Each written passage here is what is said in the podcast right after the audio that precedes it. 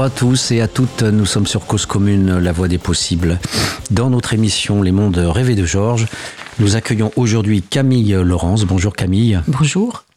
Alors euh, voilà, on n'a pas tellement l'habitude d'inviter euh, une écrivaine. On est plutôt dans la science sociale, mais du coup, euh, on va s'adapter et puis on va essayer de de, comprendre aussi, parce qu'on n'est pas du tout des littéraires et on est un peu, voilà, pas honteux, mais enfin amateur.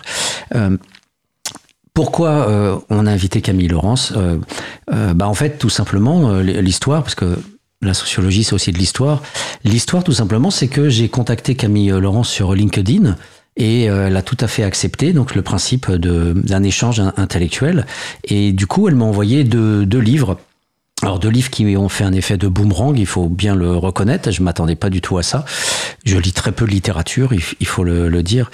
Euh, donc ça a été euh, voilà une une révélation de, de, de voir ce, ce, ce, roman qui pour moi est un roman politique, euh, Fille, alors, qui est paru en quelle année euh En 2020. En 2020, donc euh, tout à fait récent. Et puis euh, l'autre, alors qui m'a qui m'a démoli encore plus, qui s'appelle La petite danseuse de 14 ans. Et, hum, et d'ailleurs Camille Laurence aussi a été abîmée puisque du coup elle, en, a fait une thèse au-delà du roman. Elle a aussi, elle est partie en, en, quête de, de vérité autour de ce voilà de ce de, de, cette jeune fille euh, qui a été mise en sculpture par deux gars. Donc c'est c'est vraiment quelque chose de très très fort. On en reparlera dans des émissions ultérieures puisque euh, on a fait le pari avec euh, Camille d'essayer de lire ce livre de la petite danseuse à deux voix. Donc on verra comment on pourra s'y prendre pour réaliser ce, cette émission. Voilà. Donc là aujourd'hui on se concentre sur ce, roman euh, euh, Fille qui euh, voilà est très très important dans, dans la mesure où il, il nous donne à voir quelque chose qui euh, euh, n'est pas du sensationnel, qui n'est pas attendu, qui n'est pas un portrait classique d'un portrait social où on s'attend d'entrée de jeu à quelque chose qui ressemble à un serial killer, un homme violent avec des, des femmes maltraitées. Non, c'est dans une famille classe moyenne que ça se passe. Alors du coup, euh, on en discutait euh, avant l'émission. Il ne s'agit pas de, bien sûr, euh, raconter l'ouvrage, même s'il n'y a pas une, intrigue et une chute finale voilà décisive. disons que pour que les auditeurs comprennent un petit peu le, livre, c'est un, ouvrage en fait chronologique, historique, qui, qui commence par l'enfance d'une jeune fille et cette euh, jeune fille donc, va avoir tout un ensemble d'expériences euh, familiales essentiellement, mais on verra qu'il n'y a pas que euh, la famille, il y a tout un ensemble de choses qui se passent dans l'espace public et dans la société en, général. Et cette jeune fille va donc être particulièrement affectée par des expériences qui marquent effectivement les études de genre, c'est-à-dire les violences faites aux femmes, et, hum, et, ça va la porter euh, dans son état adulte. Elle va devoir gérer tout ça dans son, dans son état adulte. Elle va se marier et à son tour va avoir une fille. Donc euh, c'est un peu voilà ce, cette dynamique fille, femme, euh, mère et fille qui permet de, de, de boucler la, la, boucle. Mais quand même, on ne peut pas ne pas se demander pourquoi Camille Laurence a choisi comme titre fille plutôt que femme ou plutôt qu'un autre mot. Alors pourquoi j'ai choisi fille? Eh bien parce que euh, c'est euh, le, sexe qui est annoncé euh, à la naissance. moi je suis née à une époque où il n'y avait pas encore d'échographie, donc on avait la surprise au moment de, de l'accouchement. Et donc la, première phrase du, du livre, c'est c'est une fille. On annonce aux parents qu'ils ont une fille. Et voilà, j'avais l'impression que ça avait déterminé, et je crois pas que ce soit seulement une impression, que ça avait déterminé pour moi, toute mon, toute mon existence, euh, le fait de naître fille ou de naître qu'une fille, puisque euh, enfin, c'est un, texte très, très autobiographique et, donc euh, moi je suis née dans une famille où on voulait absolument avoir un garçon et mes parents n'ont eu que des filles. Donc voilà fille c'est comme un c'est comme un saut du destin et, je voulais de plus qu'il n'y ait pas d'article que ce soit pas une fille parce que voilà, pour moi, le, le livre, c'est pas seulement euh, l'histoire d'une fille, mais c'est l'histoire de euh, ce que c'est qu'être fille, que naître fille. Et hum, voilà, en plus, euh, bon, je suis très très attachée au, au, dictionnaire. Et dans le dictionnaire, il y a, dans les entrées de dictionnaire, il n'y a pas d'article. Donc à l'article fille, il y a quatre sens du mot fille. Et ce qui m'a frappé tout de suite, c'est que c'est le même mot pour désigner donc la, la, fille, euh, euh, le sexe féminin, mais aussi la fille de ses parents.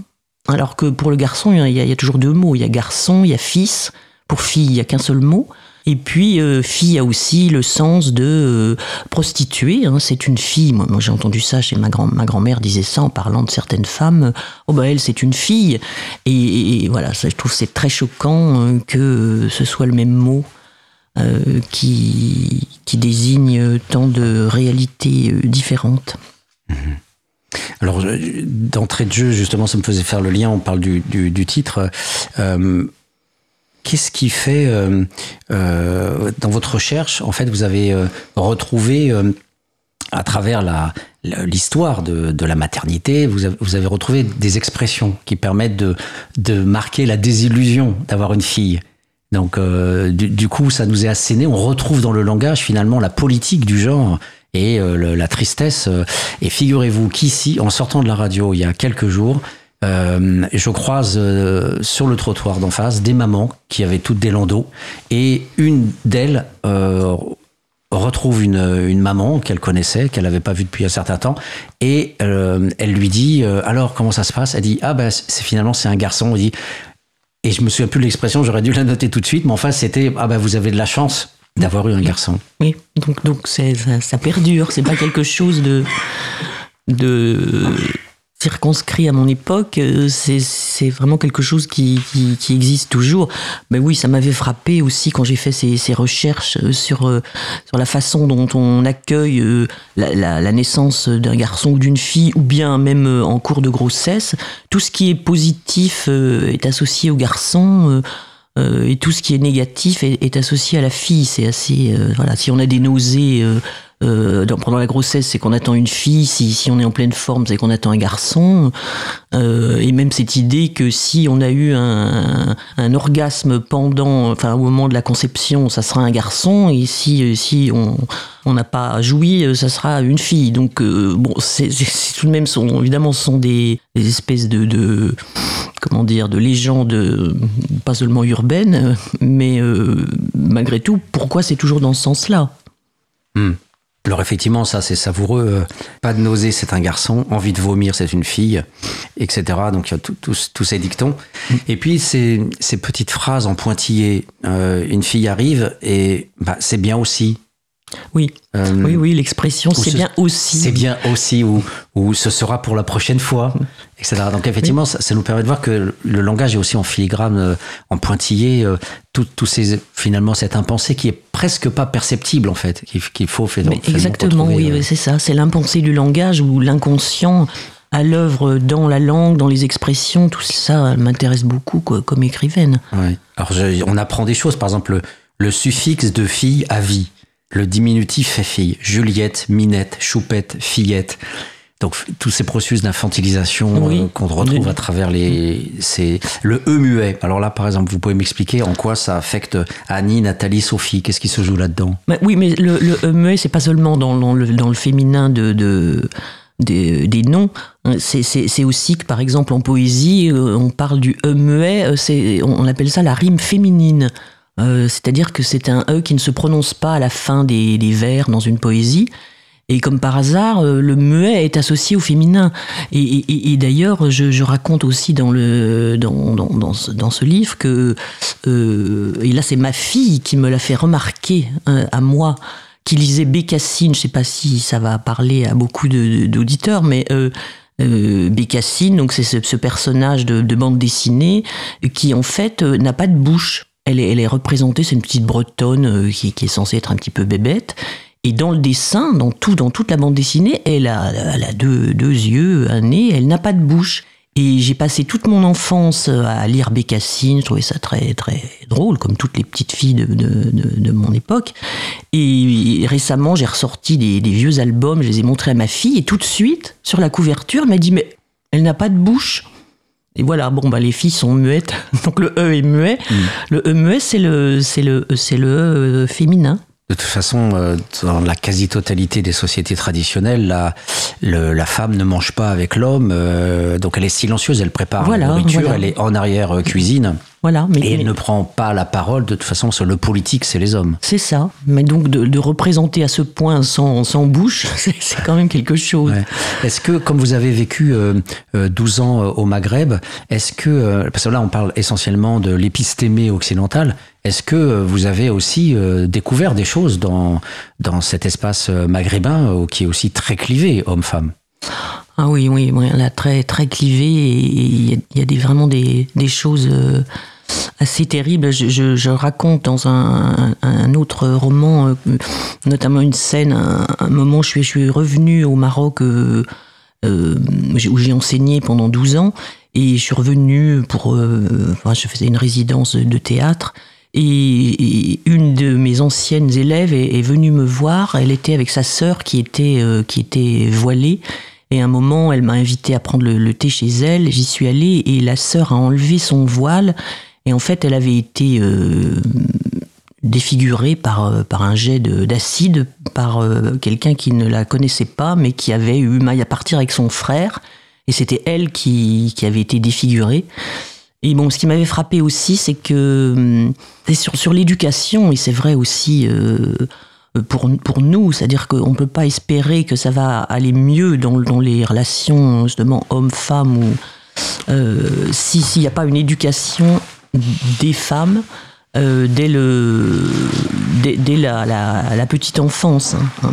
Et, par exemple, cette, cette, femme dont je parle avait un enfant qu'elle nourrissait, qu'elle allaitait. Alors il avait 3-4 ans.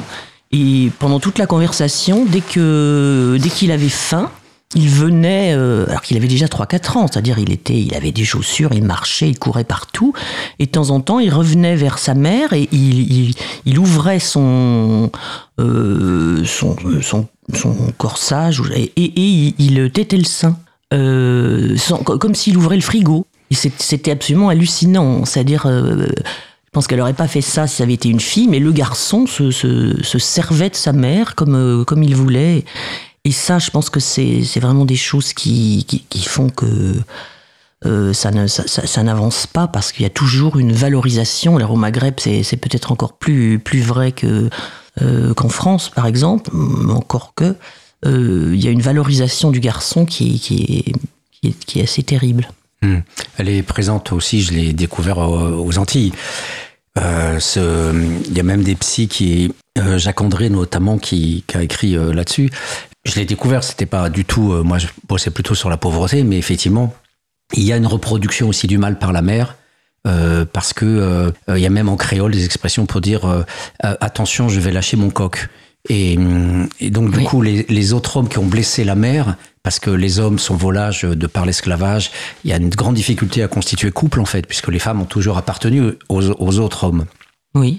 Donc du coup, les femmes se sont extraites de la relation euh, de couple avec les hommes et les hommes en même temps n'avaient pas accès aux femmes. Donc du coup, ça fait deux êtres qui sont comme ça en, en presque en parallèle, qui se qui se connectent de temps en temps et la, la mère essaye de, de, se venger quelque part des hommes en s'appropriant un homme. En fait, c'est son fils. Et le fils, euh, en fait, paradoxalement, elle veut qu'elle soit, qu'il soit complètement à elle, puisque les autres hommes lui échappent. Et paradoxalement, elle veut en faire un, un, un homme tout-puissant, un homme qui, qui, sera, voilà. Et qui va reproduire donc euh, les mêmes euh, modèles. C'est le problème, c'est que ça reproduit le, même modèle avec des enfants qui sont très pas efféminés, mais très très doux et très enfantins avec maman est, très coque et très acéré en fait à l'extérieur. C'est, c'est, voilà. Mais c'est chaque configuration a son histoire, mais en tout cas, c'est vrai qu'on le retrouve euh, dans, dans toute, euh, toute société. Je, je, voulais vous demander, est-ce que euh, Fille euh, est écrit à un moment donné de votre euh, vie, j'allais dire à un moment de maturité, un moment où parce que le roman, je le trouve extrêmement mordant, extrêmement incisif. Est-ce que ça supposait effectivement d'avoir une certaine assise au niveau biographique euh, qu'on n'aurait pas à 30 ans, on serait plus fragile, on n'oserait pas Est-ce que le fait d'avoir effectivement écrit tout un d'autres romans avant, d'être dans une recherche permanente aussi de, des thèmes, etc., est-ce qu'à un moment donné, vous avez dit là je suis assez euh, solide euh, pour affronter aussi les auditeurs et puis euh, le genre euh, masculin pour aller vite en écrivant fille euh, qui nous balançait à la figure quelque part avec euh, une sorte de d'énumération systématique de tous les travers possibles des hommes? Euh, oui, je pense que c'est un livre que je n'aurais pas pu écrire il y a, il y a 20 ans.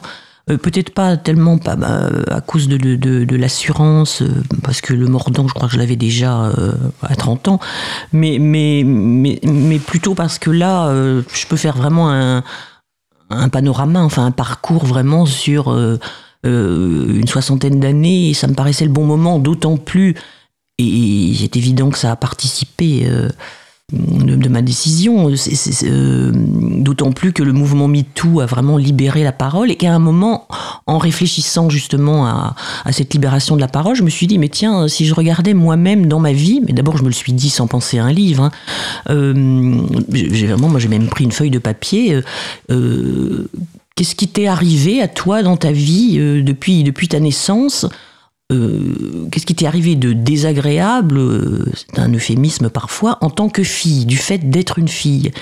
Et il y en avait tellement, parce que là, parfois on me dit, oui, c'est un peu caricatural, euh, de- il y a vraiment tellement de, de- choses pénibles, dans, ou même de, crimes dans, dans le livre. Ce qui me fait toujours de la peine quand on me dit ça, parce qu'il se trouve que c'est que c'est caricature. On me dit que c'est caricatural alors que c'est autobiographique. Donc euh, c'est un petit peu difficile pour, pour moi. Euh, mais il y en avait beaucoup plus dans, dans tout ce que j'avais écrit. Il y avait... il- ça allait de vraiment des, des, des- de ce qui peut arriver ce qui arrive encore à, toutes les filles euh, à un moment ou un autre dans les transports en commun, euh, les attouchements, les injures, euh, bon, euh, le harcèlement, tout cela, euh, ça, et, et- et- bon jusqu'à ce que je raconte, c'est-à-dire des, des, abus sexuels. Voilà. Et donc, euh, je me suis dit quand même, euh, bon, euh, en même temps, j'ai une vie normale, je suis pas devenue complètement folle. et donc, c'est aussi le parcours de, un parcours de, résilience, pour, pour employer un mot qu'on emploie peut-être trop, mais voilà. Donc, ça me paraissait intéressant de, de, faire ce, ce parcours. Hmm.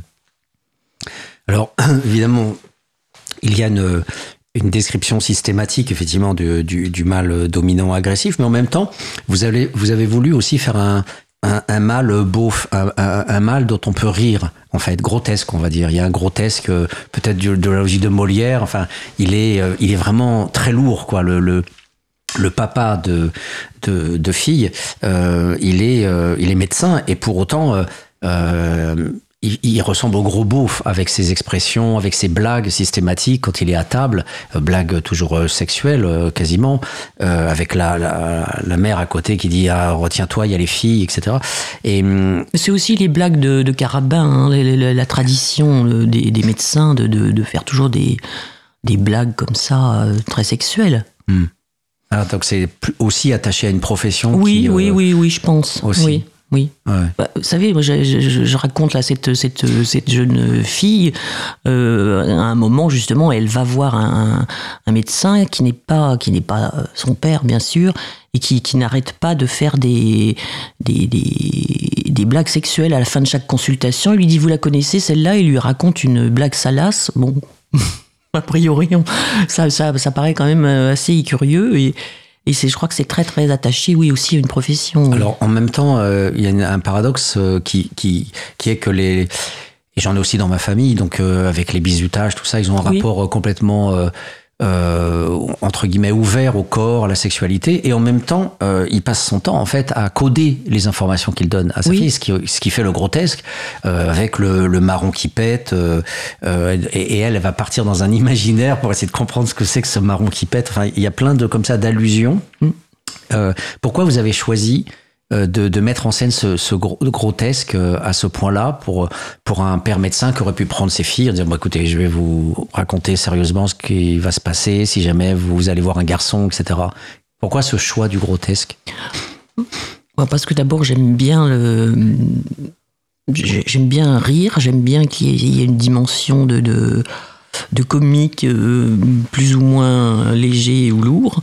Et ce que je, je, voulais pas que ça, que ça reste euh, quelque chose qui soit de l'ordre du tragique ou du dramatique tout le temps, hein, parce que ça n'est pas dans ma nature et, donc et, puis et puis personne n'est enfin je voulais pas non plus de manichéisme bon donc c'est un personnage qui est à la fois tiraillé entre bon son, son en arrière-plan, médecin, etc. Et puis en même temps, il, est, protestant, culture protestante, donc il y a une espèce de, de pudibonderie. Il est obsédé, comme pouvait l'être pas mal de pères, en tout cas dans, dans ce milieu, euh, dans les années 60-70, euh, obsédé par euh, la virginité de ses filles, par le, le, le fait qu'elles arrivent au mariage sans problème, obsédé par tout ce qui peut menacer une fille, c'est quand même aussi ce père qui, les, leur montre comment se défendre, euh, comment se battre euh, si, jamais un homme les agresse. Donc, euh, mais dans le vocabulaire, oui, dans la façon d'être, bah, c'est un beauf, c'est, c'est, c'est un homme de cette époque-là, je pense, avec une sorte de liberté de ton que qui n'accorderait pas forcément à ses filles, mais, mais qui, qui, qui, l'a lui naturellement. Et puis moi j'adore les expressions, il y a beaucoup beaucoup d'expressions, euh, pas seulement les expressions du père où il chauffe un marron, tu le fais péter, ça c'était une, phrase qui revient, euh, euh, mais toutes les expressions pour dire être enceinte, avoir ses règles, enfin bon je joue beaucoup beaucoup sur tout le, et, surtout le vocabulaire, l'argot, tout ça me, me, plaît beaucoup. Hmm. Je, je, suis frappé dans la, dans la structure du, du livre par le fait que euh, d'entrée de jeu, euh, vous dites, euh, alors on dit pas black is beautiful, mais voilà, woman is beautiful. Alors vous, vraiment, vous, voulez vraiment asséner un coup très fort d'entrée de jeu dans le livre, avec même l'onomatopée hmm, résonne avec maman. Enfin, vous, vous, vous dites voilà l'amour maternel, euh, euh, la disponibilité de la maman par rapport au, père qui est souvent absent, etc. Et puis après, on a le négatif avec tout ce qui va arriver dans la vie. Est-ce que vous avez, est-ce qu'il y a quelque chose dans la structure qui, fait sens par rapport à, ça, euh, vouloir planter le décor d'abord et puis après de, voir que ça, ça dérape? Oui, en même temps, j'ai conçu le livre un, peu à, à l'inverse, c'est-à-dire que la première phrase, c'est une fille, donc constat du sexe de l'enfant. Et la dernière phrase du livre, c'est euh, C'est merveilleux, une fille. Donc euh, tout le parcours du roman consiste à, introduire un adjectif nouveau, hum, qui est l'adjectif merveilleux, et qui va changer complètement le, la perspective. Euh, donc au départ, c'est une fille, c'est plutôt un, sacré handicap pour, pour la narratrice. Et puis, en fin de course, que je voudrais, ce que je souhaiterais, c'est qu'on voit que euh, c'est merveilleux une fille, c'est-à-dire c'est merveilleux d'être une fille, c'est merveilleux d'avoir une fille, c'est merveilleux d'aimer une fille. Euh, voilà, il y a tous ces, sens-là. Donc j'ai plutôt construit le, roman de cette, façon-là. Mais alors, euh, sur la maman, euh, parce que j'aime bien travailler à partir du, langage. Et maman, bah oui, il me semblait que maman, mamelle, euh, tous ces mots-là, c'est euh, le, le, le, marmottement du, du, bébé euh, dès la naissance, euh, c'est comme miam miam, et, et, et, que tout cela faisait un faisait sens pour, pour, pour, pour dire le, le, côté quand même fusionnel au départ avec la mère. Et que c'est la mère qui est là, en tout cas.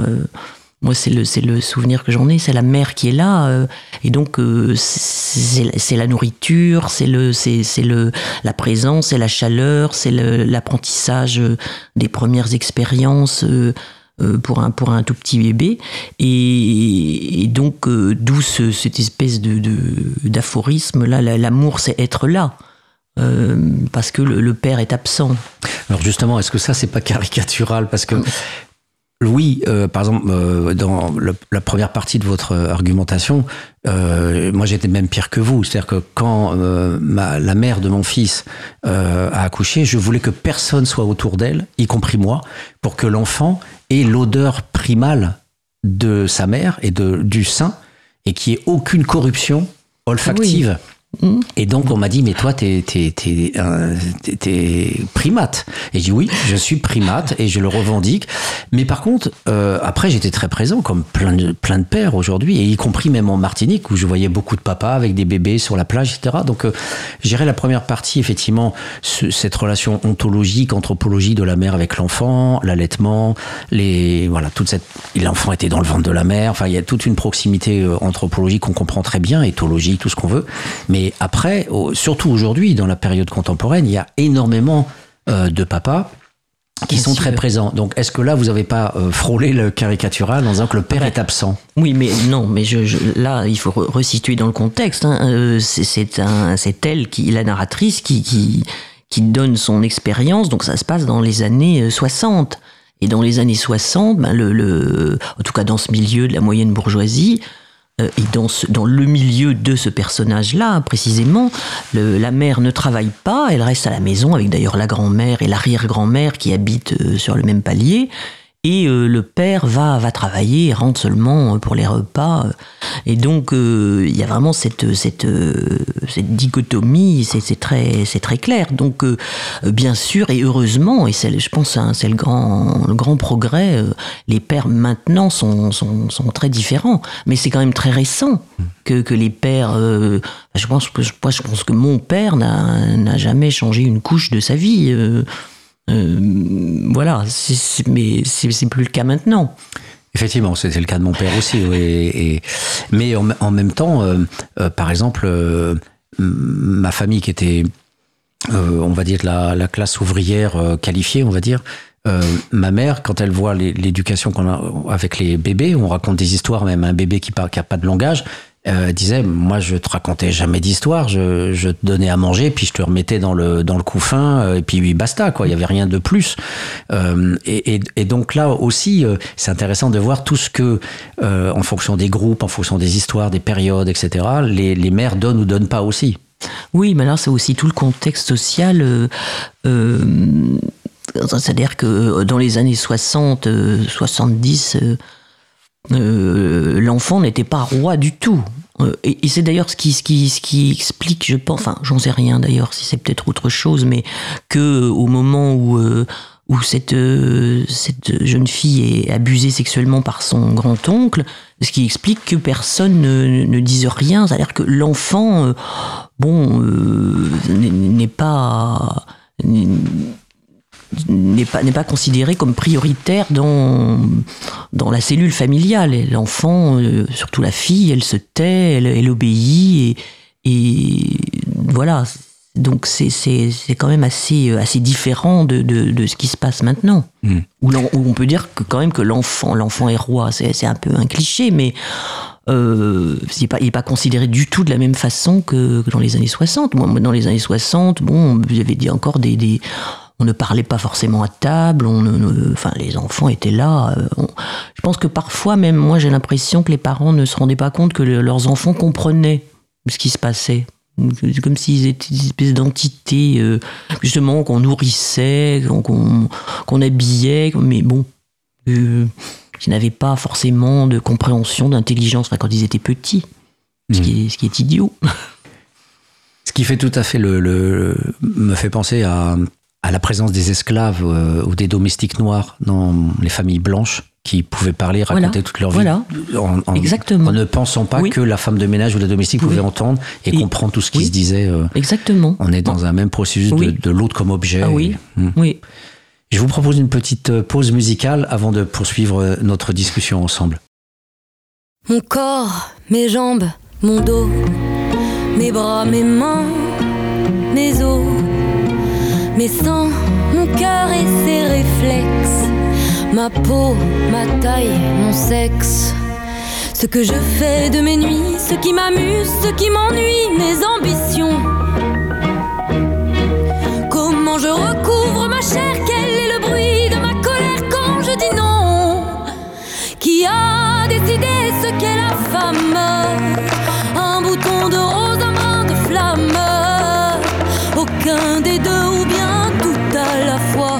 La femme, la femme, la femme. Oh, qui a décidé ce qu'est la femme? Ce qu'est la femme? Oh, qui a décidé ce qu'est la femme? Ce qu'est la femme? Mon bruit, ma sueur, mon goût, mes vies, mes morts et mes coups. Dedans mes veines le sang qui bout mes rages, mes colères, mes dégoûts. Qu'on me demande sans cesse ce qui compose pour moi les mélodies que je fredonne. Comme si on n'était pas fini, comme s'il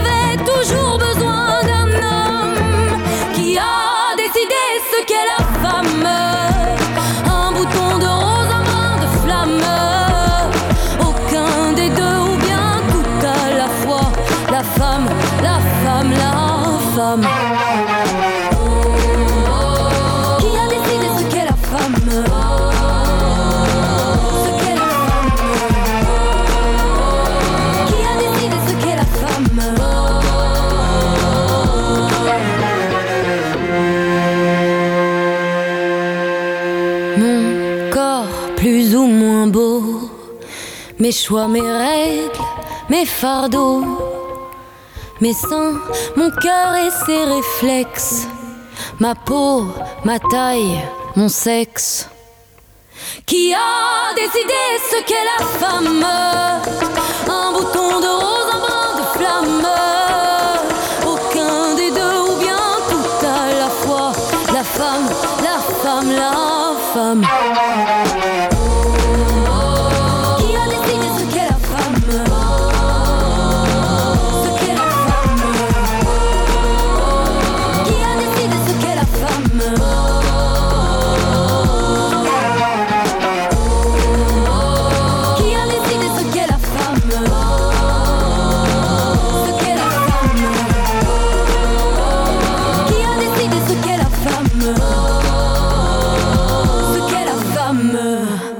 nous nous retrouvons sur euh, Cause Commune, la voix des possibles 93.1, avec notre invité Camille Laurence qui euh, nous évoque euh, euh, les, les coulisses de son ouvrage Fille, qui, euh, que j'ai lu en, en livre de poche. C'est sorti dans quelle édition euh, au, au début? Euh, aux éditions Gallimard. Gallimard. Voilà, donc euh, qui est sorti euh, en 2020. Chers auditeurs, nous essayons, nous, d'avoir la primeur des, coulisses euh, avec euh, voilà, un regard euh, à la fois romanesque et en même temps scientifique, sociologique, puisqu'on parle en même temps de la place des hommes et des, femmes dans, notre société sur une, cinquantaine d'années. Et, d'ailleurs, Camille, comme vous avez été aussi euh, euh, au Maghreb, je dis souvent à, mes proches qui sont en partie euh, maghrébins, je, leur dis, c'est marrant, à travers le livre de Camille Laurence, j'ai l'impression que la famille de, de médecins qu'elle décrit ressemble à, beaucoup de familles maghrébines aujourd'hui. C'est-à-dire que le rapport... de gènes, euh, le, les, les, les pouvoirs de l'homme sur la femme, etc. On a l'impression qu'il y a 50 à 60 ans de décalage. Exactement, Et vrai. vous ressentez ça aussi Oui, oui, oui, oui. Oui, oui. Et d'ailleurs, j'ai beaucoup de, de, de jeunes euh, lectrices euh, maghrébines qui, qui viennent me dire euh, c'est, mon, mon père, il est, un- il, est, il est un peu comme ça. Enfin, notamment, de moins en moins, mais quand même, euh, notamment sur les, les questions de. de euh, comment dire, de, de, de, de moralité, de ne pas sortir, de ne pas fréquenter les garçons, euh, de rester vierge jusqu'au mariage, euh, toutes ces choses-là, euh, c'est encore très, très présent dans, dans beaucoup de familles maghrébines, oui, ça je pense. Hmm. Alors ça ne veut pas dire qu'on soit sorti d'affaires vu Non. tout ce qui existe aujourd'hui et qui et qui et qui ressort. Donc il, il faut, je pense, je pense qu'il faut pas avoir une parole de victoire dans notre société. Euh, au vu effectivement de, de tout ce que vous décrivez, qui est encore d'actualité, sauf que peut-être qu'il y en a encore plus étant donné que maintenant on parle et ça parle. Je pense notamment aux brigades anti-attouchement dans le métro. Euh, dans le fait que le, le viol dans les années 70-80 était encore qualifié euh, coup et blessure et non pas viol. Et, et donc on avait deux ans ou trois ans au maximum. Enfin, il y a, il y a vraiment un pas de géant hallucinant entre euh, sur 40 ans, on va dire. Oui, Mais malgré tout, que ça soit d'ailleurs euh, au Maghreb euh, où, euh, où j'avais participé à une soutenance de thèse où Anne Lebris évoquait toutes les maltraitances qu'il y avait à l'égard des, des femmes mères, des mères célibataires, euh, les petites domestiques étaient violées dans la famille, etc. Donc, ce qui est bien sûr complètement caché, mais ces, ces violences-là existent. Euh, pareil en Martinique, j'ai vu ça aussi dans la domesticité. Il y a une sorte de, de viol quasi légal à l'égard du prolétariat, du sous-prolétariat, qui, qui, vient de la campagne et qui est euh, pris par des familles classe moyenne ou bourgeoises et qui euh, peuvent s'autoriser tout ce qu'ils veulent sur le corps. Pour des histoires différentes, en tout cas, c'est très présent aussi bien voilà, chez nous, dans la famille bourgeoise, que, que au Maghreb ou, ou dans la Caraïbe. Et hum, donc, ce, je voulais vous parler justement de, cette euh, généralisation des, agressions.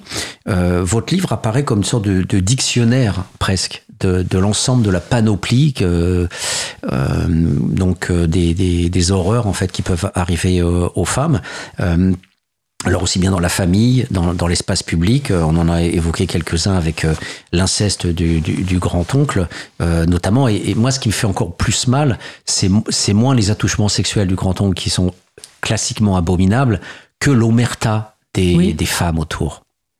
Ah oui, oui, mais c'est vrai, ça j'ai encore du mal à, à me l'expliquer, mais euh, euh, c'est parce que c'était c'était systématiquement minimisé, c'est-à-dire que c'était euh, oui bon bah elle s'est fait ploter comme comme ça c'était le mot qu'on employait. Hein, c'est-à-dire c'est du tripotage, voilà, peloter, tripoter, et, dès l'instant que vous employez un vocabulaire comme ça qui minore l'acte, hein, c'est pas la même chose que effectivement euh, même euh, c'est même c'est même pas la même chose que attouchement ou abus sexuel ou viol. Euh, c'est pour ça que, par exemple, quand, quand plus tard, elle est, elle est, la narratrice est invitée à un colloque pour parler de l'inceste, dans sa famille, tout le monde dit bah, Qu'est-ce que tu vas faire à un colloque sur l'inceste? La mère, notamment. La mère, parce que. même si elle se souvient évidemment de cet épisode, elle, elle ne fait absolument pas le lien euh, voilà, donc euh, c'est toute une question de vocabulaire et je pense que mm, précisément le, peut-être le, la grande force de, notre époque actuelle, c'est qu'on on arrive à mettre des mots et, pas des, petits mots, mais, des, mots réels sur, euh, sur les choses. Alors que moi je n'ai connu que des, que des, minorations systématiques par le vocabulaire en fait de, de la réalité. Hmm. Ça renvoie à quoi, d'après vous, euh, le fait que les, les mères, les, les tantes, euh, à l'époque, enfin, plus généralement, n'importe quelle femme, même la mère, la maman de, de sa propre fille, euh, va, comme vous dites, être dans les petits mots qui, qui minorent l'acte. Qu'est-ce qui se joue?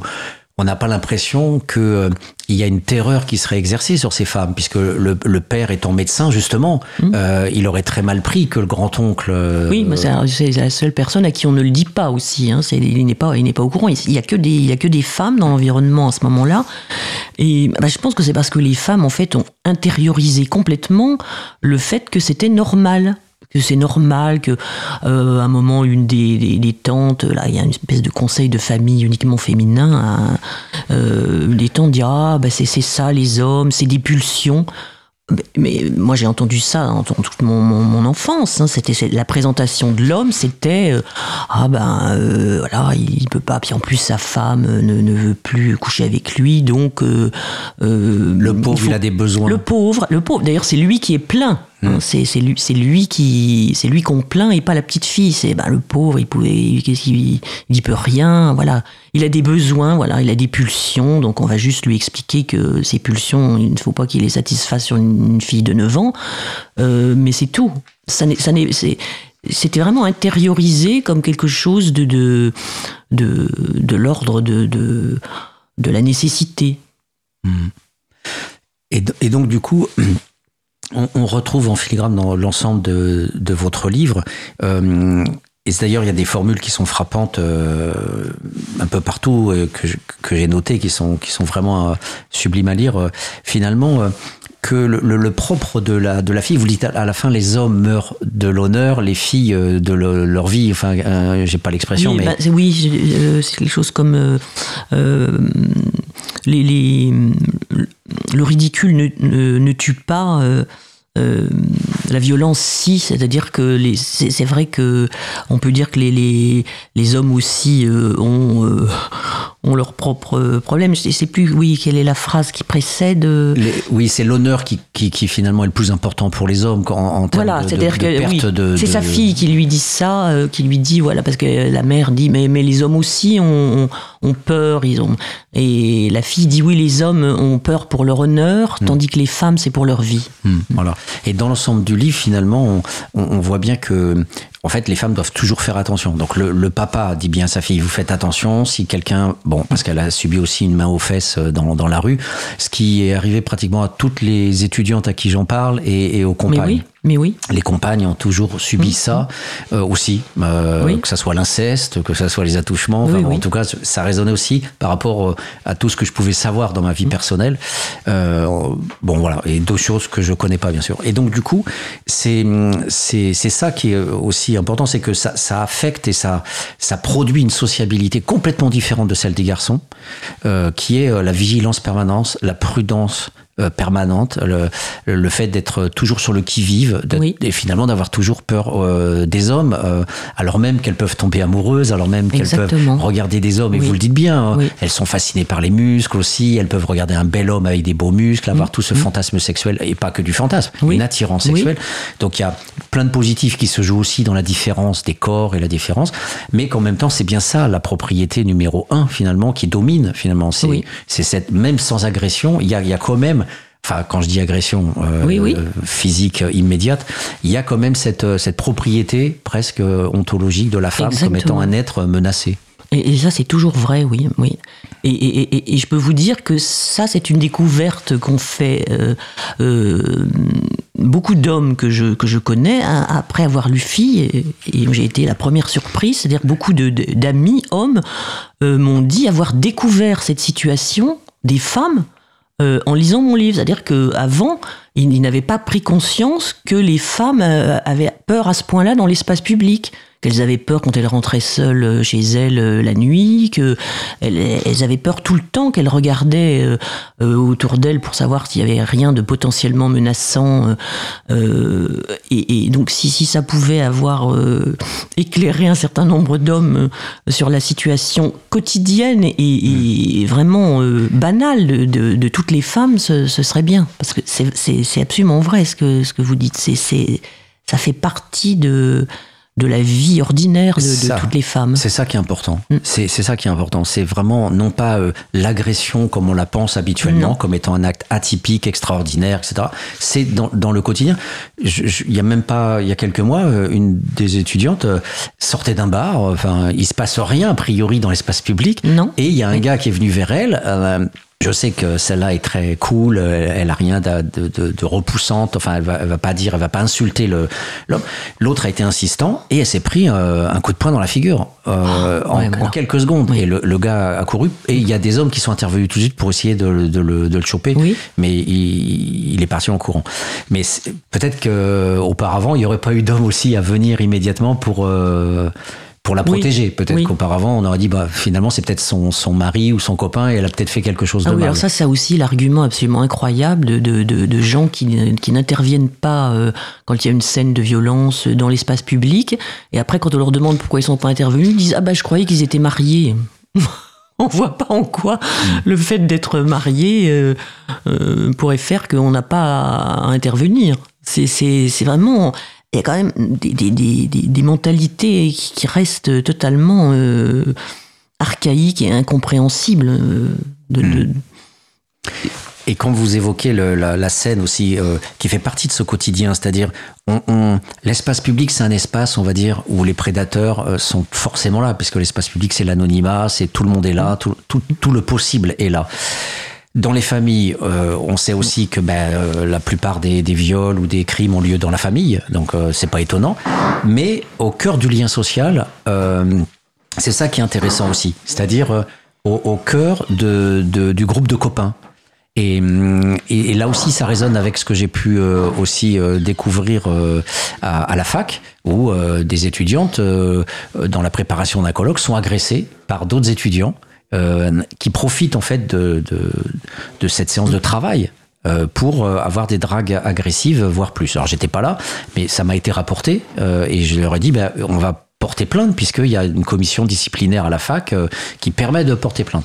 Et euh, elles ont dit non, non, on est assez fort toutes les quatre, euh, on va gérer ça entre nous. Mais c'est pour dire que là, vous parlez d'une scène de jeunes qui sont sur la plage et, qui, et la fille finit presque, elle échappe, je sais pas comment au viol parce que là, c'était limite limite. Mmh. Mais voilà, le pire, c'est dans le lien social. En fait, c'est ceux qu'on croit être des amis, ceux qu'on croit être des proches, qui finalement peuvent très vite se retourner en prédateurs. Et c'est un quotidien finalement monstrueux à ce niveau-là. Oui, oui, parce que c'est constant, il n'y a aucun espace euh, complètement euh, sûr. Hmm.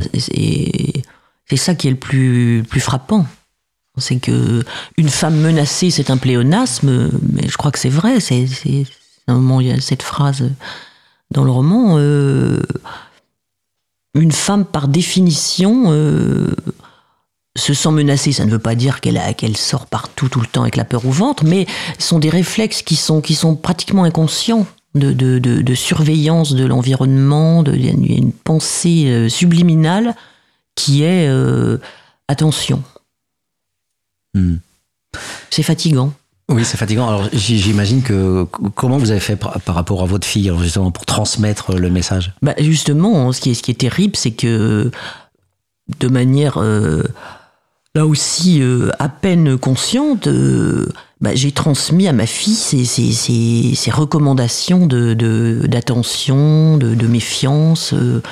Je me, je, me, je me, suis vu lui, lui, lui apprendre les, les, les gestes défensifs en cas d'agression vraiment physique que mon, mon père m'avait appris. Et c'est quand même terrible et en même temps je ne pouvais pas ne pas le faire lui dire que quand elle est dans, dans, dans, la rue ou dans, dans, dans le métro, d'être toujours conscient de ce qui se passe, s'il y a euh, un homme qui la regarde bizarrement, si, qui y a derrière elle, si elle est suivie dans la rue. Euh, voilà, de, de, Et d'ailleurs, je me souviens quand, quand je lui ai parlé de ça, euh, elle était un petit peu terrifiée en fait. tout d'un coup, elle se rendait compte que bah, euh, il y avait des, des, menaces qu'elle n'avait pas forcément. Elle avait, je sais pas, 12-13 ans. Euh, et, c'est triste, quoi. C'est très, très triste. Mm. Mais, je l'ai fait. On, on, a l'extraordinaire euh, de l'agression sexuelle inattendue. On a le, quotidien. avec la systématicité, etc.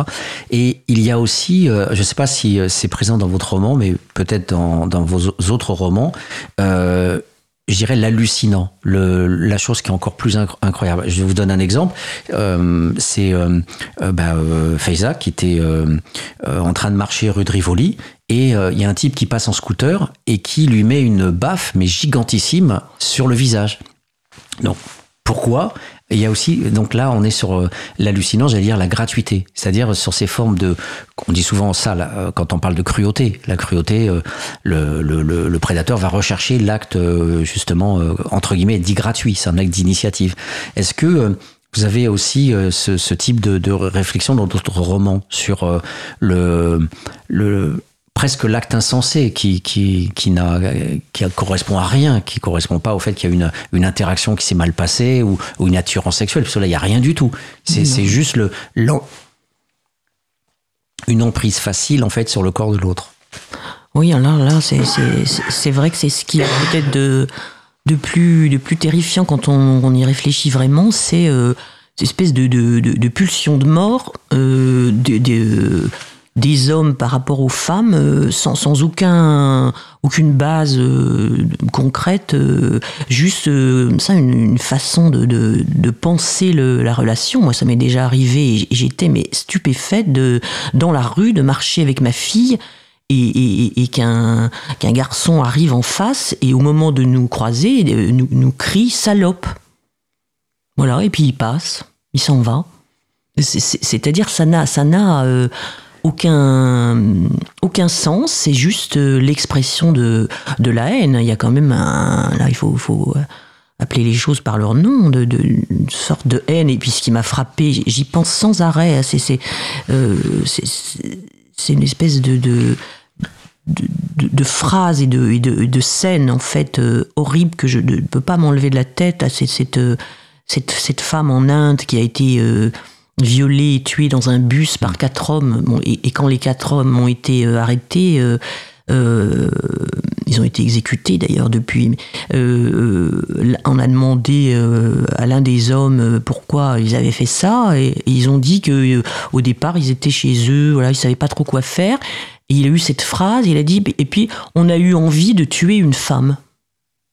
Voilà. Hmm. Et donc ils se sont mis en quête d'une femme à tuer. Et, là, il y a quand même quelque chose de, de, terrifiant dans, le, dans, dans, le rapport homme-femme. Euh, voilà, je sais pas. C'est, là, je pense que c'est vraiment de l'ordre. Euh, pour ça que je m'intéresse beaucoup à la psychanalyse. Il y a, y, a, y a, quand même quelque chose là. Euh, je sais pas. je sais pas ce que c'est, mais de psychotique là dans ce cas-là. Mais c'est très. Ça paraît archaïque, ça paraît presque fossilisé, je ne sais pas, mais c'est grave.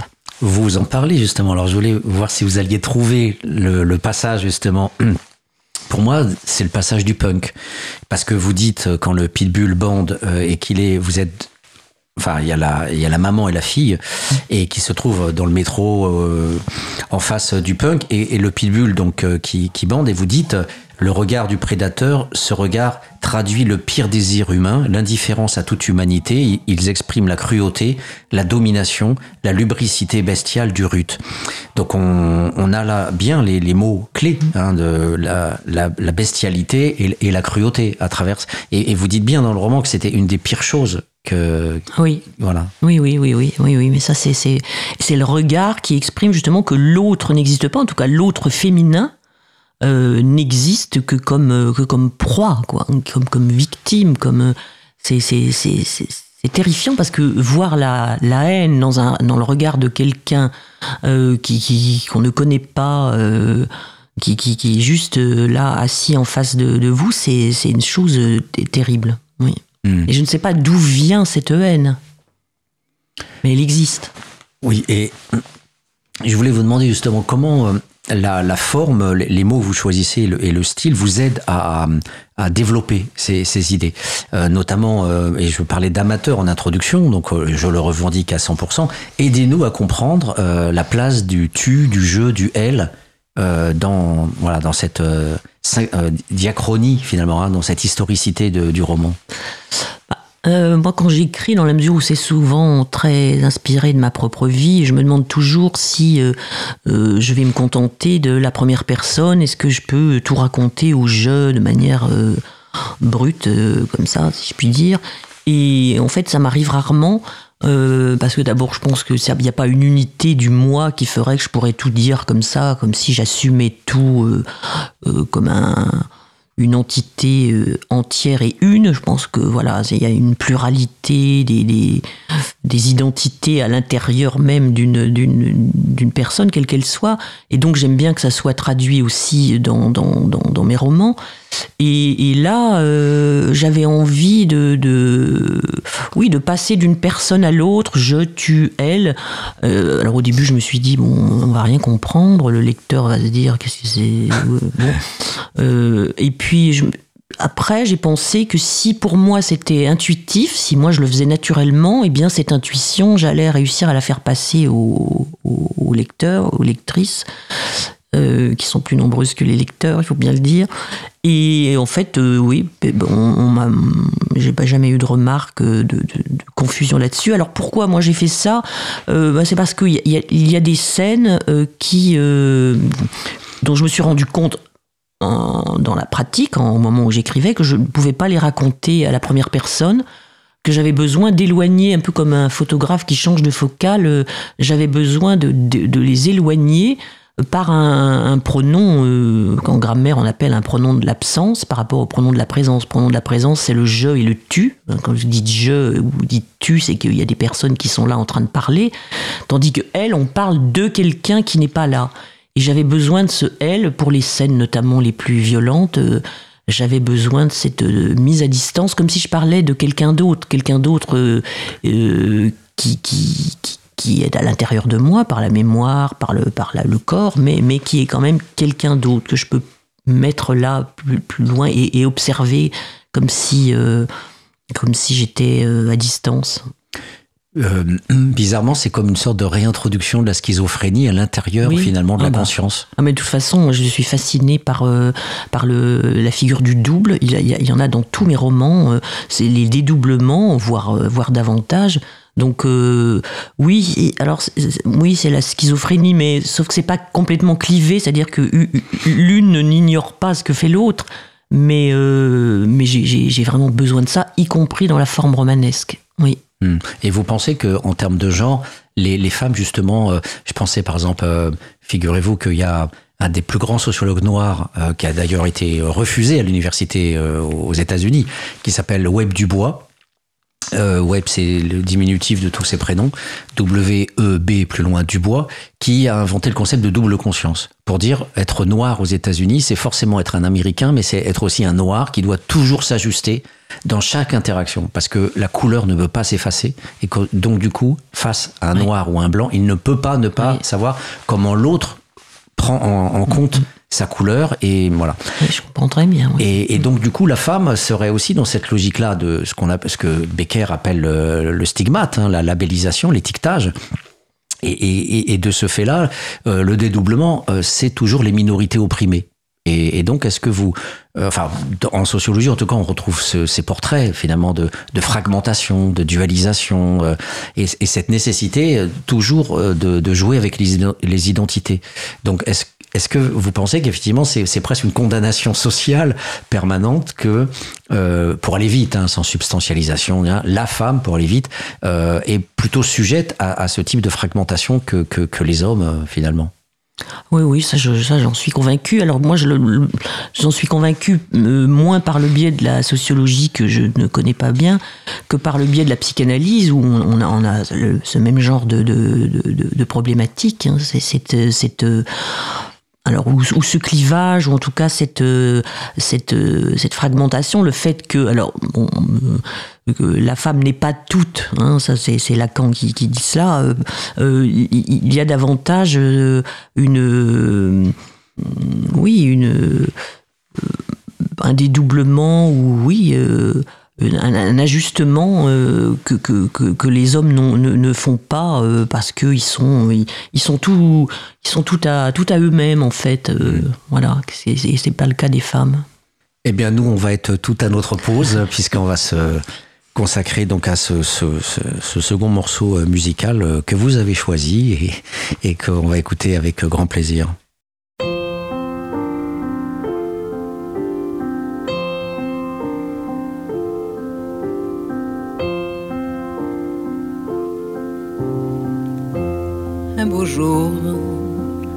Peut-être une nuit près d'un lac, je m'étais endormi quand soudain, semblant crever le ciel et venant de nulle part, surgit un aigle noir lentement les ailes déployées. Lentement, je le vis tournoyer. Près de moi, dans un bruit bruissement comme tombé du ciel, l'oiseau vint se poser. Il avait les yeux couleur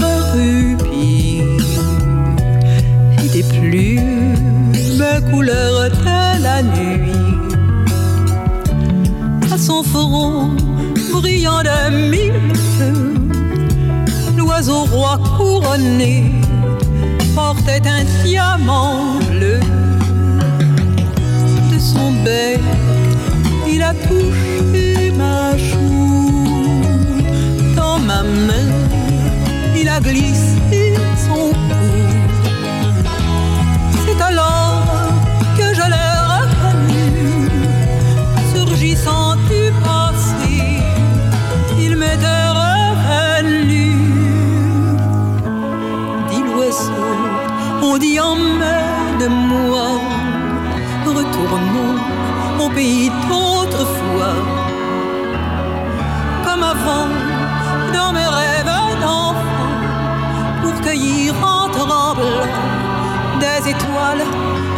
des étoiles, comme avant,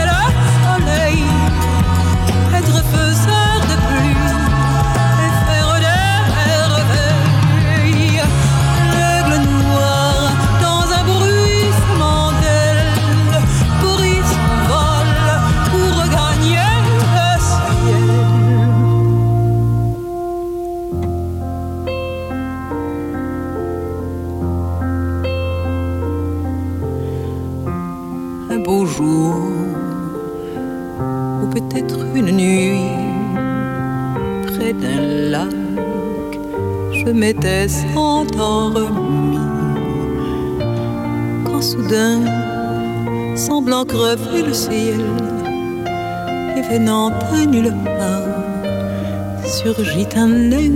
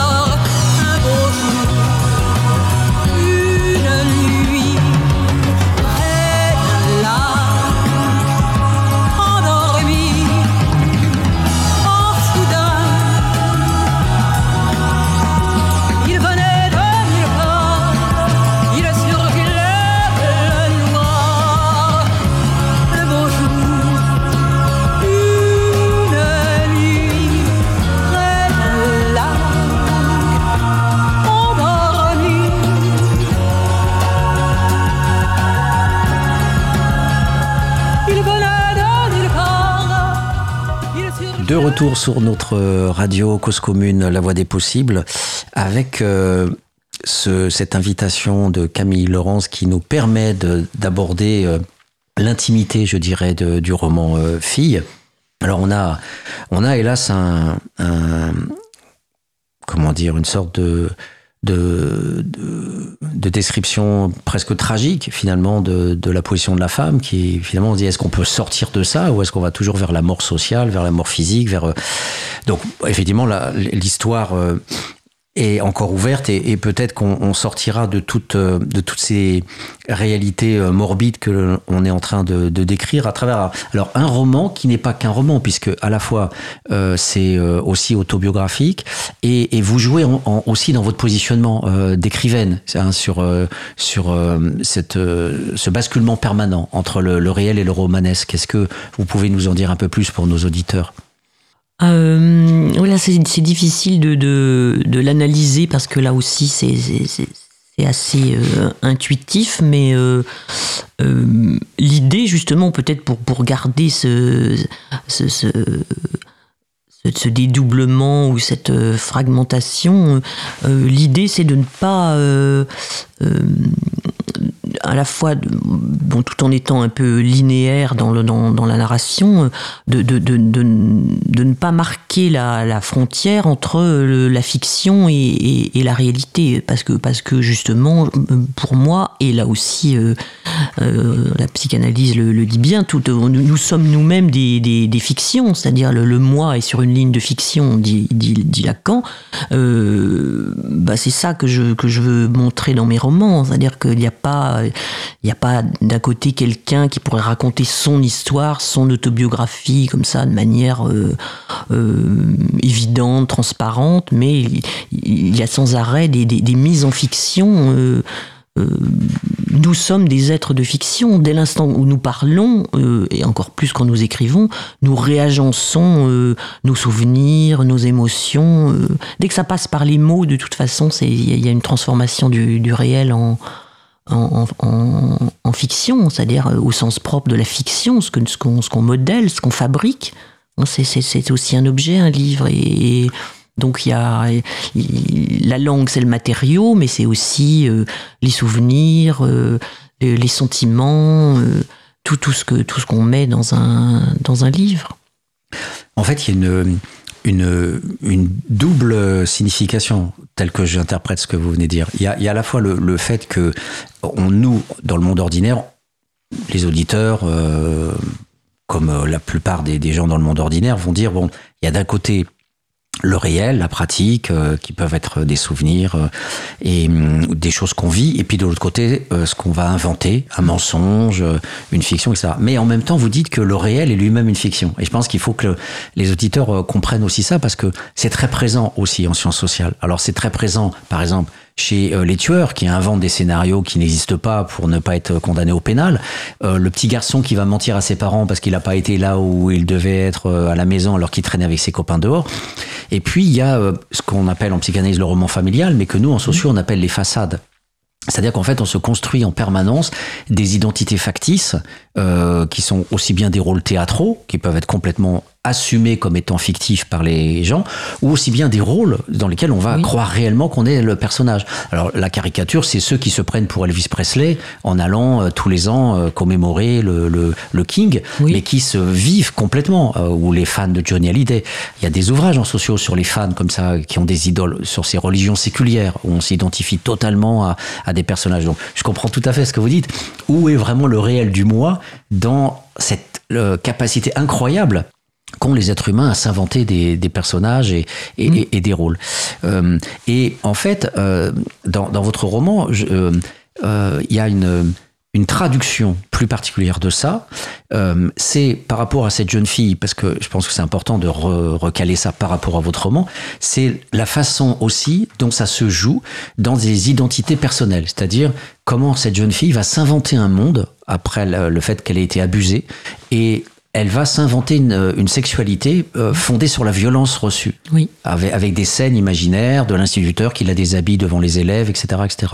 Donc euh, est-ce qu'effectivement, euh, euh, encore une fois, les, les, les filles, les, les, femmes sont plus affectées aussi euh, dans ces identités-là, la façon dont elles doivent retraduire en mots ou en, en, en, en sémantique euh, interne hein, dans le cerveau, sans qu'il y ait forcément une, une parole, euh, pour pouvoir continuer finalement à avancer. Ah, je ne sais pas si c'est particulier aux femmes en fait. Je pense que le, la, création de des, des, fantasmes, et notamment des fantasmes sexuels, mais même euh, de, de, ce qu'on peut se créer comme, euh, comme, comme fantasme, comme fantaisie ou comme euh, ben, imagination sur le, ce, qu'est la vie. Euh, tout ça vient de, vient de l'enfance, et alors notamment pour ce qui est des fantasmes tels qu'ils sont décrits là dans, dans, dans, mon roman, euh, bah c'est assez classique, je pense, de, de la, que la violence la violence subie, effectivement, euh, devient, euh, euh, devient la source principale de, du fantasme. Oui, mais ça, je crois que c'est un peu le principe de aussi des, des, des, enfants, des enfants battus qui peuvent devenir eux-mêmes des, des, des, parents. violents, c'est-à-dire qu'il y, a une forme d'intériorisation de, de, de, de de ce qui est, ce qui est subi en, en ce qui devient euh, euh, objet euh, de, de, de, comme si comme si c'était quelque chose qui, qui faisait partie de la, de la, vie et de la vie future de, de rester dans l'idée de cette violence. Alors elle, elle va s'en sortir dans le roman, mais elle aurait pu ne pas s'en sortir. Oui, elle, est prise par ce marquage. Alors vous dites suite euh, à ce, à ce viol, on a tous ces euphémismes, hein, agression sexuelle ou viol, bon bref. Donc suite à, ce viol du, du grand-oncle, qui va même jusqu'à le, lui, disons les mots, quoi, lui, lui mettre un doigt dans le vagin devant toutes les femmes en jouant au, au domino ou aux cartes, quoi. Euh, après, elle, affectée par ça, elle va, euh, comme vous dites, barrer les trous, hein, tout faire pour ne plus avoir cet assaut, cette pénétration. Et, et, et pourtant, même si elle essaye de faire barrage, en fait, elle va être totalement pénétrée psychiquement au point d'être dans, ce, dans Oui. ces scénarios où finalement, au lieu d'avoir une sexualité du désir de l'autre apaisée, elle va en fait ne pouvoir l'assumer que à travers des violences contre son propre. Exactement. Contre Oui. son propre. Donc, qu'est-ce qui fait que, à un moment donné, dans votre roman, vous la faites sortir vers la vie euh, Qu'est-ce qui fait que vous lui redonnez une chance? Ah ben euh, je- oui, mais, vous avez raison. Elle aurait pu ne, pas s'en sortir. Euh, ben, ce qui lui redonne une chance, euh, c'est, euh, je ne sais pas exactement d'ailleurs ce que c'est. Euh, je pense que c'est le, c'est quand même d'abord que il y a, y, a, de l'amour autour d'elle quand même. C'est pas non plus, euh, elle est pas, pas non plus complètement euh, livrée elle-même. Et puis, alors, je dirais là, euh, de manière personnelle, alors dans le roman, elle est, elle est, elle est traductrice, hein, mais, mais c'est quand même un rapport, un rapport au texte, euh, et, bah, c'est le, c'est le symbolique, ce qu'on qu'en psychanalyse appelle le symbolique, c'est-à-dire tout, tout ce qui permet de de- d'échapper euh, d'une certaine manière, enfin de transfigurer le réel. En, en une création, euh, en passant par la langue, par la littérature. euh, hein, Il y a, il y a l'importance de la littérature, euh, enfin de la poésie, de, de toutes ces découvertes-là sont, sont, sont très importantes pour elle. Mais, mais c'est une question, effectivement, comment on s'en sort ou pas Hmm. de, de, de, de ça. Je me demandais si la présence de sa sœur, parce qu'elle, elle- qui se situe aux antipodes de la, de la petite sœur, oui. elle, elle, elle est petite sœur. Et sa sœur aînée, euh, c'est, euh, on va dire, elle est, elle est complètement, euh, j'ai pas le mot pour dire, elle est complètement euh, sans tabou, voilà. Oui, et, puis elle est dans la rébellion, ce que, ce que n'est ce que n'est pas Laurence dans le, enfin la, la, la petite sœur dans, dans le dans le roman. Euh, Claude donc qui a reçu un prénom mixte à la naissance, Claude est beaucoup plus dans la rébellion. Et elle s'en elle, va, elle quitte la famille. euh, donc ça c'est c'est mais, mais aussi elle n'a pas subi les mêmes choses Mhm. que que sa sœur. Donc c'est c'est aussi Ah, parce que elle, elle dit dans le roman que. oui Ah, elle dit elle dit moi aussi j'ai été plottée oui, Oui. mais alors elle oui mais en tout cas euh, On n'en sait pas plus. oui on n'en sait pas plus. Ouais. Mm. Et je me disais, voilà, quelles sont les, les formes. euh, Alors, vous dites euh, l'amour, effectivement, qu'on peut sortir, euh, parce qu'en plus, à l'adolescence, je dis, même dans le lien social, elle va encore euh, subir ça, donc ça aurait pu la refermer dans sa coquille encore plus. Hein. Et je me disais, bon, cette sœur qui est complètement ouverte, qui parle de sexe, enfin, qui, qui, qui Oui. arrête pas de la chambrer par rapport aux règles, t'as pas de sein, t'as pas de règles, enfin, qui lui assigne rapidement quand est-ce que tu deviens une femme, quoi, Oui. quelque part. Je me demandais si c'était pas un tremplin. Euh, oui, sans doute. Oui, sur de, justement l'idée de, de, oui, de, d'échapper à cette condition de soumission pour devenir euh, une femme euh, plus libre. Oui, peut-être. J'avais pas réfléchi, mais oui. Parce qu'en la lisant, je me Oui, disais, oui. elle, elle est pétillante, elle est, elle se prend. Alors évidemment, à un moment donné où par rapport aux parents, qui, euh, elle comprend elle que les parents vont divorcer, qu'il y a un Oui. amant qui traîne du côté de la maman, euh, et donc elle fait à un moment donné, voilà, sa, sa, sa, sa dépression, Oui. euh, et c'est un moment de faiblesse. Mais la plupart du temps, euh, elle, elle est plutôt forte. Oui, oui, c'est vrai. Et je me suis dit, voilà, euh, et je vous dis ça parce que moi j'avais un grand frère et justement lui il représentait ça dans la, justement, il représentait euh, le grand frère du- euh, dur, euh, qui fonce, qui, qui a peur de rien. Oui. D'ailleurs il en est mort hein, puisqu'il était gendarme et il arrêtait des bandits. Et ben c'est eux qui l'ont arrêté dans son cheminement. Mais mon frère c'était ça, quoi. C'était vraiment quelqu'un qui avait peur de rien, qui fonçait, etc. Donc quelque part on est étayé aussi par oui, oui. les parents, mais aussi le par la fratrie.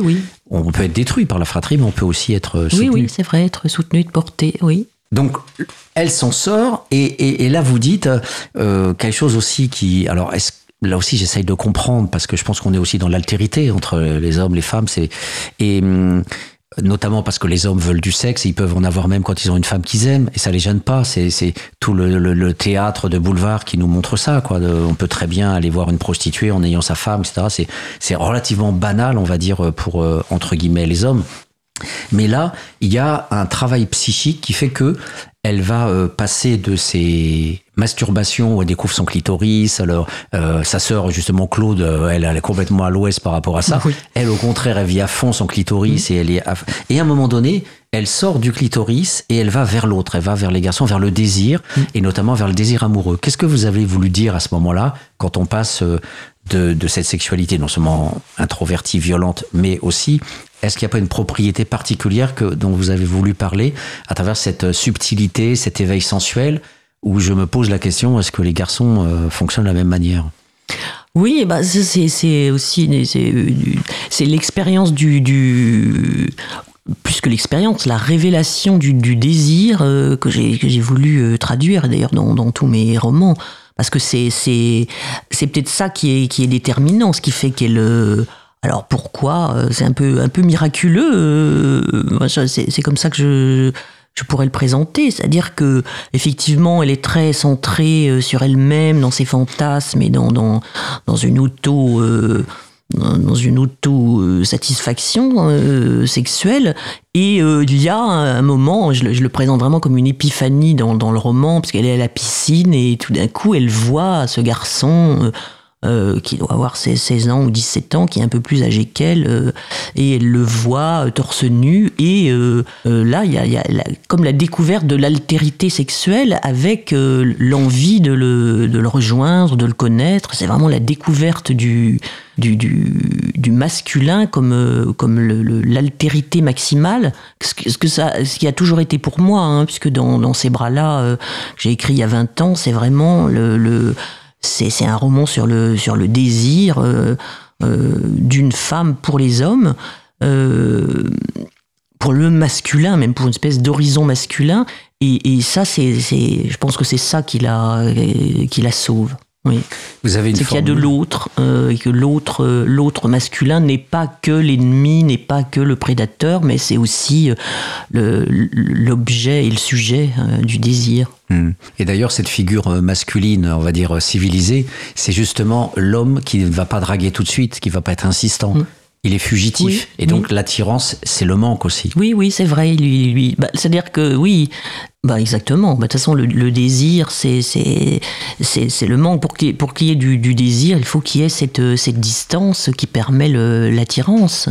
Si on est fusion, si on est collé, euh, il n'y a, y a plus il y a plus de manque et il n'y a plus de désir. Hmm. C'est d'ailleurs le problème de pas mal de couples. Vous dites euh, jouir l'annule, désirer l'anime. Oui. Ben oui, c'est-à-dire que, que c'est.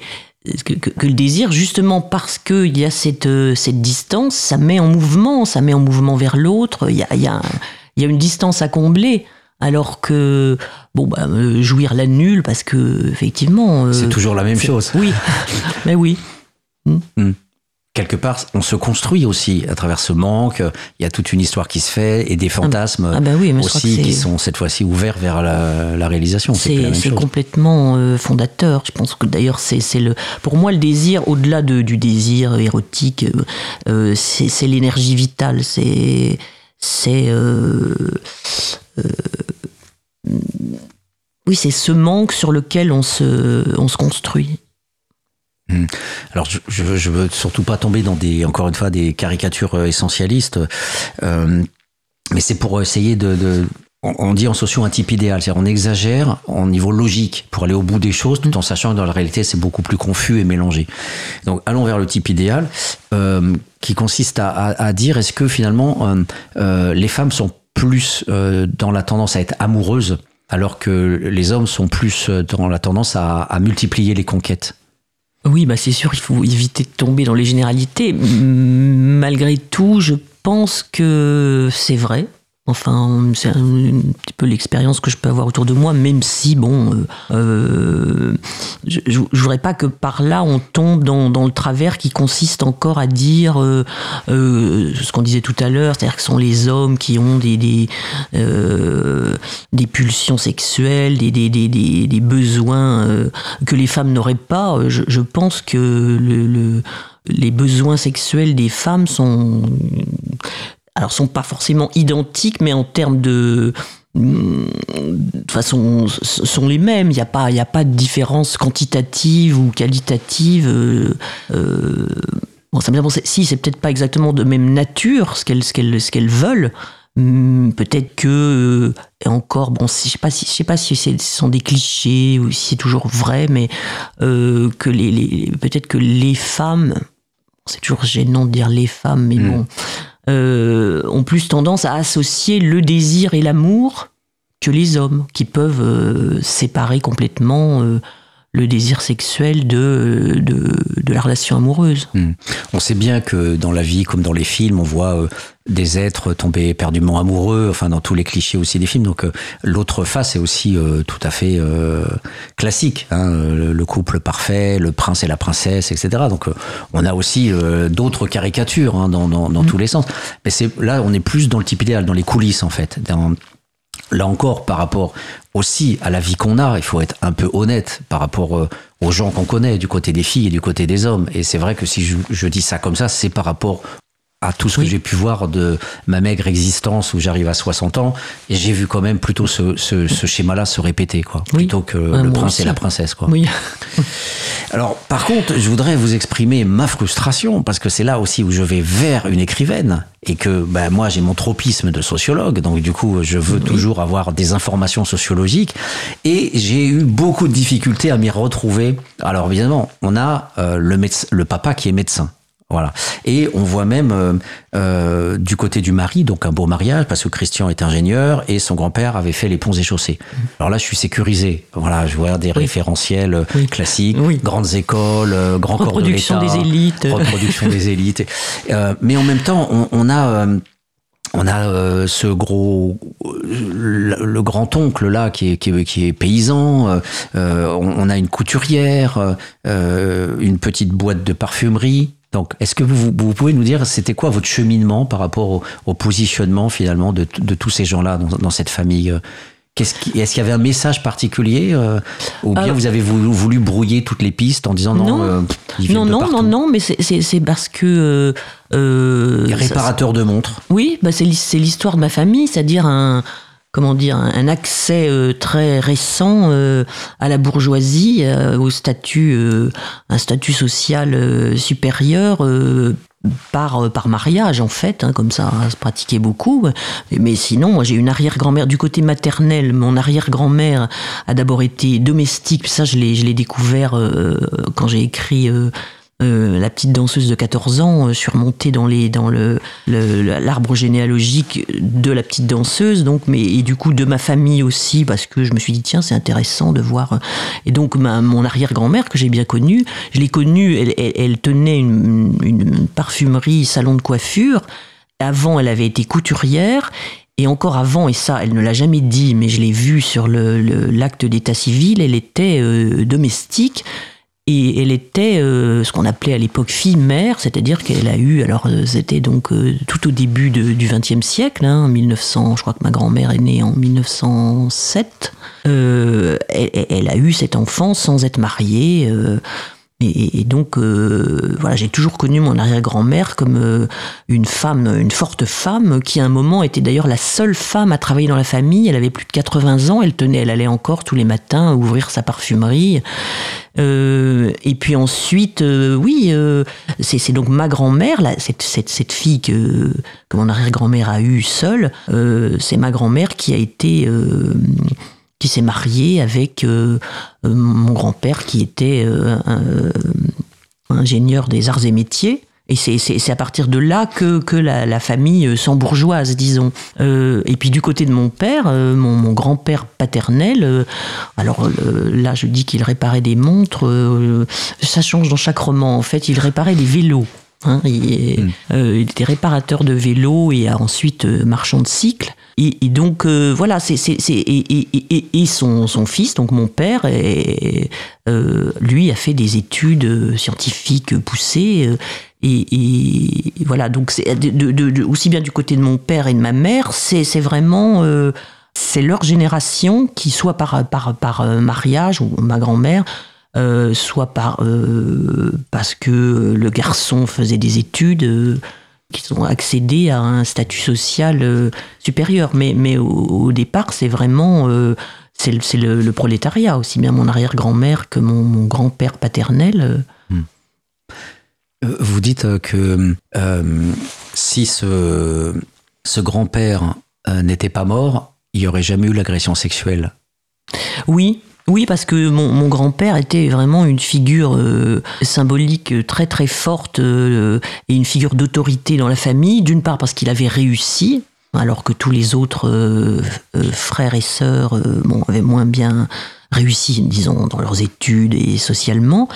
Et, puis, bon, c'était un international de rugby, il avait fait, il avait participé beaucoup de matchs, la Coupe des cinq nations à l'époque. et donc, voilà, ça lui donnait un prestige, un double prestige.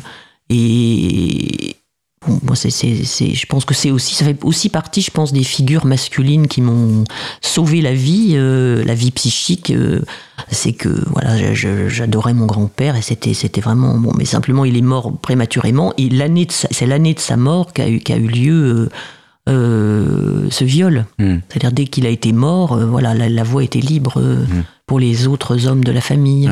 Ce qui donne comme information aussi le fait que comme on dit en permanence qu'on veut faire très attention avec l'essentialisme, eh ben justement, il y a euh, euh, aussi peut-être une psychologie ou une sociologie des prédateurs plutôt qu'une anthropologie ou voilà qui me permet de dire voilà il y a des hommes comme ça, il y en a d'autres qui le sont pas du tout, il y, en a qui le seront jamais. Bien sûr. Et ça interroge aussi la, la question de la civilisation. Comment fabrique-t-on un homme civilisé? Euh, Comment fabrique-t-on un, un, homme qui retient ses pulsions, qui peut avoir des fantasmes, qui peut avoir toutes sortes d'envies, de désirs, mais qui sait les retenir? Comme dit Albert Camus, un homme, ça s'empêche. Hmm. voilà, un homme, ça s'empêche. Comment on lutte contre soi-même par moment, comment on se retient, etc., etc. Et hmm, à travers justement, voilà, ces, figures euh, structurantes. Il y en a eu d'autres, justement, dans dans vos romans, euh, d'autres figures que vous voulez styliser justement, euh, d'hommes qui ont des propriétés particulières, qui qu'on mettrait dans la catégorie homme civilisé justement, vous êtes plus justement à en rendre compte, à, développer ce, ce canevas-là pour euh, pas faire forcément des caricatures d'hommes tous prédateurs. Bah justement, oui, non, il y a la figure du grand-père. Euh, après, je pense que c'est plus des figures symboliques euh, des, maîtres, des maîtres dans la littérature, par exemple, c'est-à-dire des, bah, ça peut être des femmes, hein, cela dit, hein, mais des, des des hommes qui montrent comment, euh, comment on, peut transformer euh, le, réel traumatique, euh, si je peux parler comme ça, en, une œuvre, en un objet symbolique qui, qui, permette de, de, vivre et de, de, supporter, de supporter le réel et de le, oui, voilà, en le transformant. je, parlais de Degas, par exemple. Vous, vous, vous bah. essayez de traquer la bête pour savoir s'il était lui aussi un prédateur sexuel sur les petits rats de l'opéra. Mm. Puisque là aussi, grande baffe dans ma figure, on découvre la, la pédophilie généralisée dans la bourgeoisie française fin 19e. Oui. Je ne connaissais pas du tout. Bah, moi-même, je me suis pris la baffe, hein, parce que quand j'ai commencé, je ne savais pas que ça serait à ce point-là. Euh, je savais, bon, évidemment, euh, un petit peu comment, comment ça se passait dans les milieux du théâtre, mais, mais, mais à ce point-là, euh, oui, ça a été une donc vous faites une sorte d'enquête justement et vous dites non a priori il avait des défauts mais pas celui-là. Non, non, non, non, non. Donc euh, et c'est justement aussi une dimension intéressante. C'est voilà, c'est d'essayer de, voir aussi des, des profils comme ceux-là euh, qui qui permettent de voir euh, qu'un autre cheminement est possible oui, oui. du côté du destin des hommes. Il, se, distinguait de pas mal d'artistes de mm. son époque, hein, parce que bon, enfin, ça fait partie aussi des clichés, tous les, les, peintres, les sculpteurs euh, couchaient avec leurs modèles qui avaient 14-15 euh, ans. Hein. Mm. Donc, une dernière question, en fait, euh, par rapport à, à, votre roman. Est-ce que est-ce qu'il s'inscrit dans une trame où euh, j'ai pas eu encore le à part la petite danseuse que, que on, vient d'en parler est-ce que dans, dans l'ensemble de, de, votre œuvre il y a comme une série ou bien c'est en fonction de l'inspiration du moment est-ce que après avoir écrit fille automatiquement vous avez libéré quelque chose ou vous avez posé quelque chose qui vous permet ensuite de, passer à une étape supérieure ou une, une étape différente? Euh, je suis pas sûr que ce soit une étape différente. J'ai l'impression qu'il y a quand même un, un fil euh, euh, qui est euh, bah, l'exploration le, des relations entre les hommes et les femmes. Ça, je crois que c'est vraiment, euh, entre les deux sexes et et puis la question du genre, puisque maintenant, bon, c'est pas seulement les deux sexes, mais voilà, c'est parce que moi je peux me sentir aussi, je sens le, le, côté masculin en moi. On parlait du double, mais c'est ça aussi. À en moi-même, je peux sentir euh, cette, double, cette double frappe, si je puis dire. Euh, donc il y, a ça, ça, la question du désir euh, aussi qui, qui, traverse vraiment tous mes livres. Alors ensuite, je dirais que c'est quand même. euh, enfin, je prends souvent la figure du, cal- kaléidoscope. C'est un jouet que j'aimais beaucoup quand j'étais petite. D'ailleurs, il a disparu, mais c'est dommage. Parce que le kaléidoscope, c'est euh, en fait les mêmes fragments. euh, des petits fragments de, de, de verre coloré et, on, chaque fois qu'on tourne, qu'on donne un tour au kaléidoscope, bah, ça fait des, rosaces, des figures différentes, mais avec les mêmes morceaux de, de- de verre. Et j'ai l'impression que c'est ça, c'est-à-dire que euh, ce que je, que je fais de livre en livre, c'est qu'avec des, les mêmes fragments, qui sont ou des fragments autobiographiques, euh, bah, ce, que, ce que Barthes appelait des biographèmes, euh, mais aussi de ce que de ce que de ce que je vis, de ce que je vois, de ce que j'observe autour de moi. Euh, c'est comme ça que que ça avance euh, de roman en roman, avec ou de roman ou d'essai d'ailleurs. euh, je réagence des, des obsessions, des, des, des, questions, beaucoup de questions que j'ai encore euh, au sujet de, la vie et de moi-même, de ma relation aux autres. euh, voilà, donc euh, je sais, ça continue. Ça continue et j'aimerais dire une de ces phrases que, j'ai relevées et que j'ai beaucoup appréciées en, en- non pas en guise de conclusion, mais d'invitation justement à, rentrer dans votre exploration personnelle. C'est quand vous dites la langue est notre privilège, à nous qui apprenons si tôt à limiter notre corps. Oui, ah bah ça c'est vraiment l'e- une expérience que j'ai faite, oui. oui. Ben, ben, en tant que fille, euh, où euh, je sentais que tout ne m'était pas permis, euh, en revanche, euh, l'espace de liberté de la langue, et c'est comme ça que je suis devenue euh, écrivaine, c'est, c'est, c'est ça, ma, ma chance, ma, mon salut, ma survie. Eh bien, merci beaucoup, Camille Laurence. Je rappelle que euh, le livre Fille est donc euh, paru chez Gallimard et que euh, vous le trouvez en livre de poche désormais. Voilà, donc un grand merci à vous. Merci et à vous. À bientôt, chers auditeurs.